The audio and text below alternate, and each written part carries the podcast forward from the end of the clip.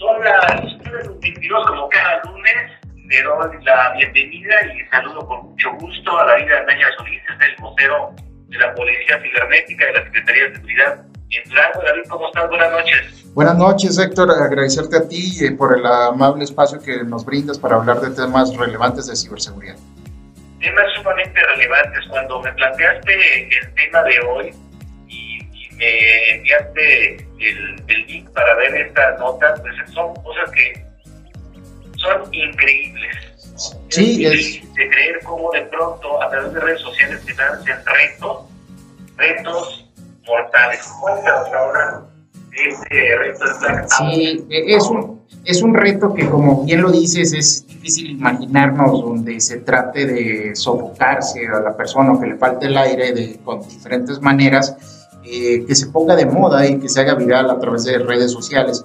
No es un reto nuevo, ya tenía, eh, ya tiene bastante tiempo, pero simplemente ahora pues lo han subido eh, a esta red social y donde los jóvenes lo imitan. Ya hace aproximadamente una semana un joven en el vecino país, en Estados Unidos, ahorita tiene muerte cerebral por participar en este reto, por lo cual pues, nos importa y nos interesa educar a los padres de familia acerca de este reto para que estén pendientes de la actividad de sus hijos en línea que está, otra vez resurgiendo a través de TikTok. Así es. Sí, no hay que satanizar TikTok porque esta red, hemos tenido retos en todas las redes sociales, en Twitter, en Facebook, en todas las redes sociales ha habido retos, pero el 60% de los usuarios en TikTok son jóvenes de 16 a 24 años. No es una red social para adultos como Facebook o como otras, por lo que es importante eh, pues estar monitoreando lo que nuestros hijos están haciendo en este tipo de, plataformas, ya que pueden ellos ser víctimas de este tipo de retos, ya que ellos tratan de emular por los likes, este, y en algunos casos por el tema de la monetización, donde ellos tratan de conseguir reproducciones. Y bueno, hay gente que ha sido eh, dañada severamente por este tipo de retos, que es provocarse la falta del aire diferentes objetos o de diferentes formas, por lo cual se llama Blackout Challenge o en español vendría siendo como Desmayo Challenge, etcétera, ¿no? Que consiste en desmayarse.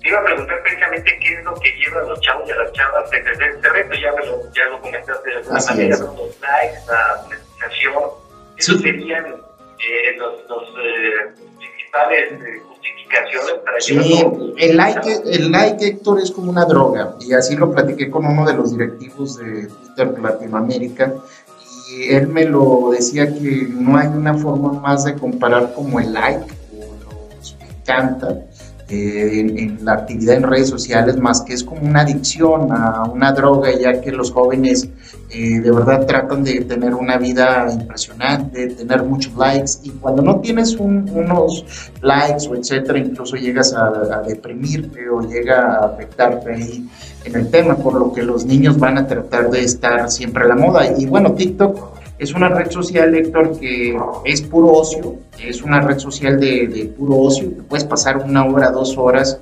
y son videos cortos, ya lo habíamos dicho que eh, esta plataforma la hacen los orientales, los cuales invitan todas las redes sociales de, todo el mundo, eh, Facebook, Snapchat, Instagram, todo lo complementaron ahí, por lo que es sumamente atractiva y es sumamente adictiva.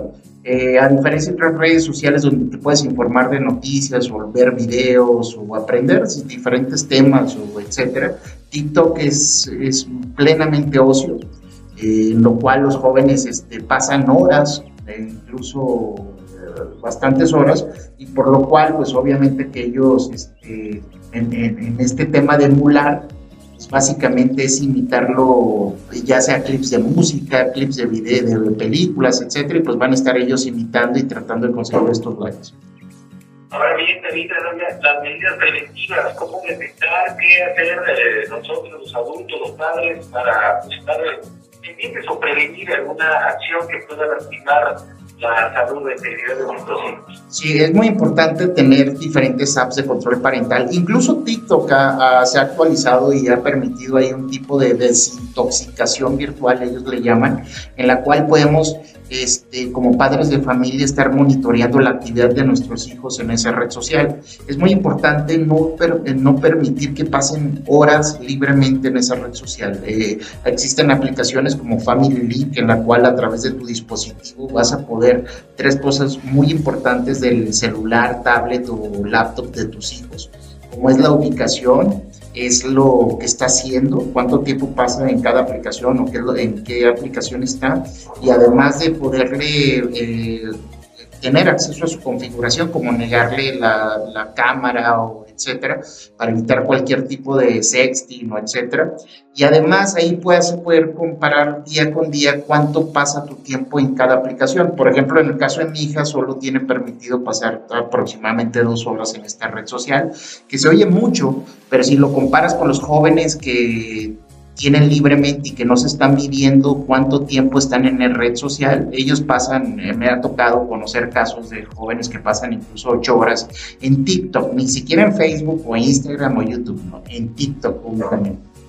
Y más, pues más ahora en este contexto de encierro, ¿no? Que Así es. lo estamos haciendo a través de plataformas digitales. Así es, es muy importante estar monitoreando. Los jóvenes obviamente nos llevan un paso en el tema de la tecnología. Nos ha tocado ver en las clases virtuales que emulan que están en, en, la clase virtual y se van a mejor a juegos, etcétera. Y los padres, por darles ese espacio, su oficina, mejor equipo que nosotros, no molestamos a nuestros hijos por no querer interrumpir la clase virtual, pero muchos de ellos incluso pues están haciendo hasta trampa.